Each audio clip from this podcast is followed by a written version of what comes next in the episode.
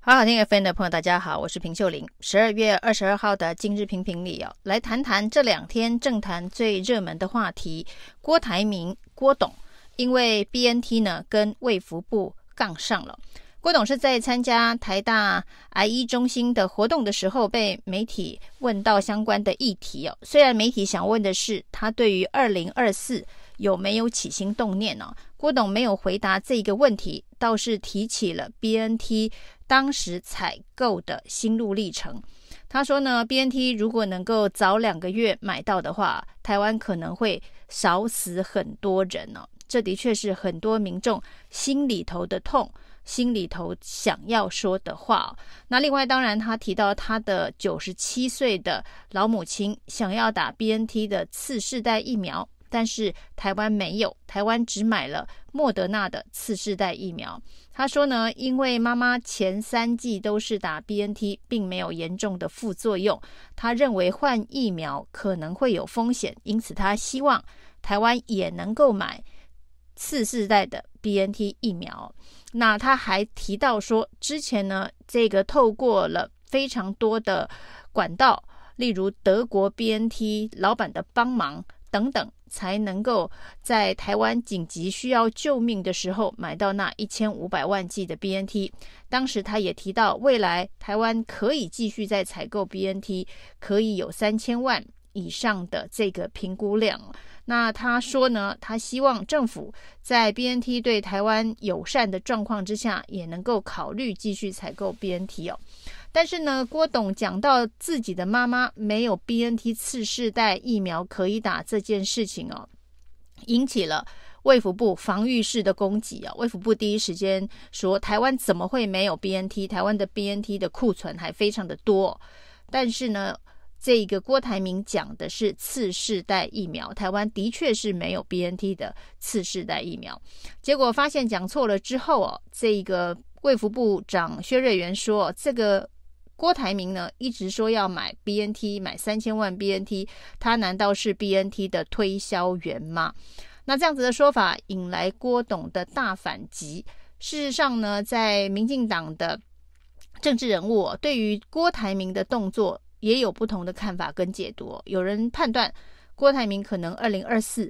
真的要选总统了，才会在 BNT 这个议题上面杠上民进党政府。不过呢，这一个梁文杰啊。呃，民进党新潮流的梁文杰说：“其实啊，大家看错了，这个郭台铭是在谈生意啊，因为他自己在癌症疫苗的研发方面跟 BNT 有合作，所以呢，他是在帮 BNT 跟台湾政府谈生意哦，他是在谈生意，不是在谈政治哦，随他起舞就太笨了。他也是在呼吁哦，这个民进党。”的这个政府或者是民进党的政治人物，不要再跟郭台铭杠 BNT 的相关议题啊，这应该是丢出一个风向球，把郭台铭的说法啊定调成是谈生意啊，不是在政治上面对于民进党防疫政策、疫苗政策的攻击，所以也就可以看得出来哦，薛瑞元在第一时间的时候呢，是批郭台铭是 BNT 的推销员，接着呢，他说他认同。郭台铭帮台湾买 BNT 的苦心跟用心啊，他是一个很好的企业家、生意人啊。那显然他他的风向大转变，呃，可能是经过了呃民进党的高层的指点呢、就是这个时候这样子的方式去杠郭台铭，恐怕讨不到便宜啊。不过在薛瑞元提到 BNT 推销员的事件之后，当然也有人笑，那你民进党政府难道是高端推销员吗？那生气的郭董呢，在脸书上面罕见的用了非常重的字眼回复郭薛瑞元哦。那他用的是《三国演义》九十三回当中的呃对话：“庙堂之上，朽木为官呢；殿壁之间，禽兽食禄。”用朽木、用禽兽来形容现在的卫福部官员，的确是非常严重的一个批判呢、那郭台铭在这个之前提到 BNT 的时候呢，也小小的语气当中是抱怨了民进党政府阻挡疫苗采购。他说呢，这个疫苗采购的确是晚了，因为呢后来是蔡英文恩准之后呢，才终于买到 BNT。显然，意指在蔡英文恩准之前呢，是有人在阻挡 BNT 的购买。那所以呢，这个政治意味不可说不强啊。特别是他的补的那一句哦，如果能够早两个月买进 BNT 疫苗的话，可以少死很多人呢、这绝对是具有政治杀伤力的谈话。所以第一时间呢，不管是薛瑞元，不管是庄人祥，都得很快速的出来反击郭台铭的相关的谈话。的确有，郭台铭除了用这个非常重的朽木禽兽来形容卫福部的官员之外，他还提到，在 BNT 还没买到，很多青少年的父母非常的焦急，因为青少年只能打 BNT 疫苗的这样子的一个状况。难道这些家长们也都是 BNT 推销员吗？当然，这件事情因为政治性很强，所以呢，庄人祥最终是以合约弹性来解释为什么只买莫德纳的次世代疫苗，而不买 BNT 的次世代疫苗，是因为莫德纳的这个合约当中哦，对于疫苗采购的整体数量是可以有弹性调整的，买三千万剂里头要包含多少的。呃，一单价疫苗多少的次世代疫苗是可以在数量上面做弹性调整，但是 BNT 呢的合约谈判却没有提供这样子的弹性啊。那再把这个原因推在 P BNT 的这个商业合作条件之后呢，BNT 立刻发了声明啊，这个由上海复星发声明哦，说合约是可以弹性处理的。那现在所买的疫苗，未来都可以。根据新的研发而不断的升级，但是都涵盖在同样的合约范围之内。所以呢，这一场郭董杠上卫福部的戏码，其实呢也为台湾的这个疫苗采购开了一个更为弹性的门哦，这是意外的收获。因为呢，独家代理的上海复星说合约是可以弹性啊。那所以呢，也许郭董的九十七岁的妈妈。在不久的未来，呃，有机会打到 BNT 的次世代疫苗了。因为既然合约条件 BNT 已经都跟莫德纳一样了，我们的指挥中心，我们的卫福部应该也就没有其他的理由再来推脱说只能买莫德纳，不能够买这个 BNT 哦。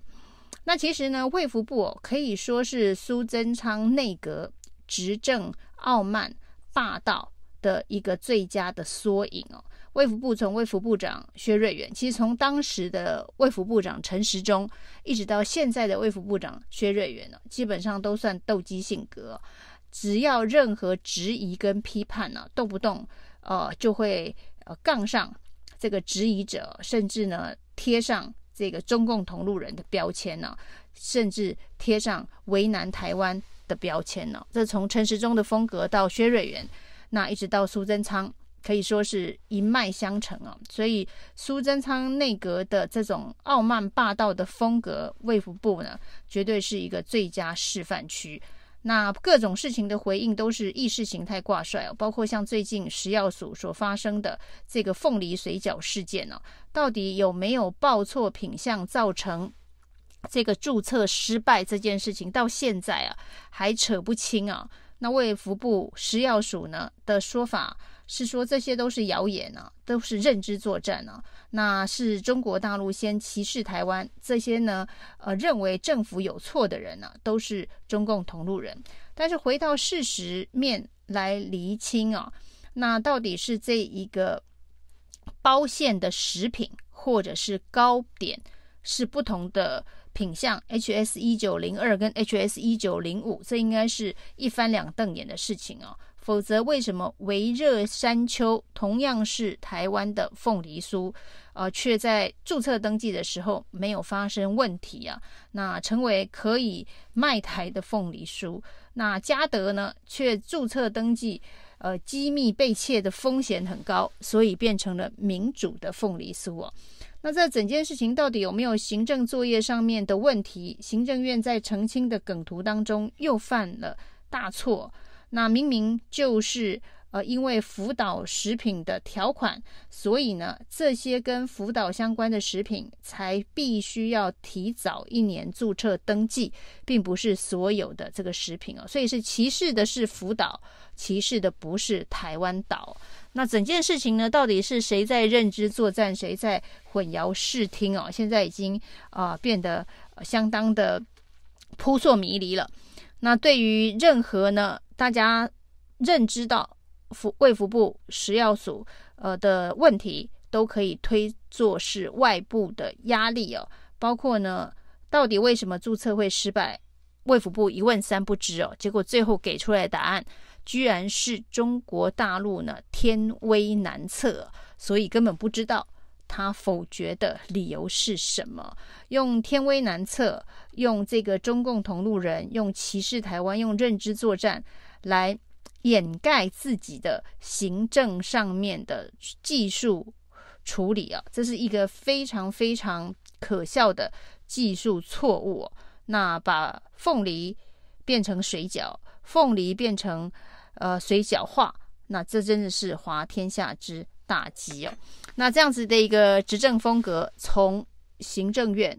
到卫福部，到卫福部底下的食药署，可以说是一脉相承。而食药署的署长吴秀美在出了这么多包之后，依然稳坐他的官位，这也是我们现在的执政团队的风格。感觉吴秀梅跟陈明通哦是在比赛哦，到底谁能撑得比较久，谁的脸皮比较厚？以上今天的评评理，谢谢收听。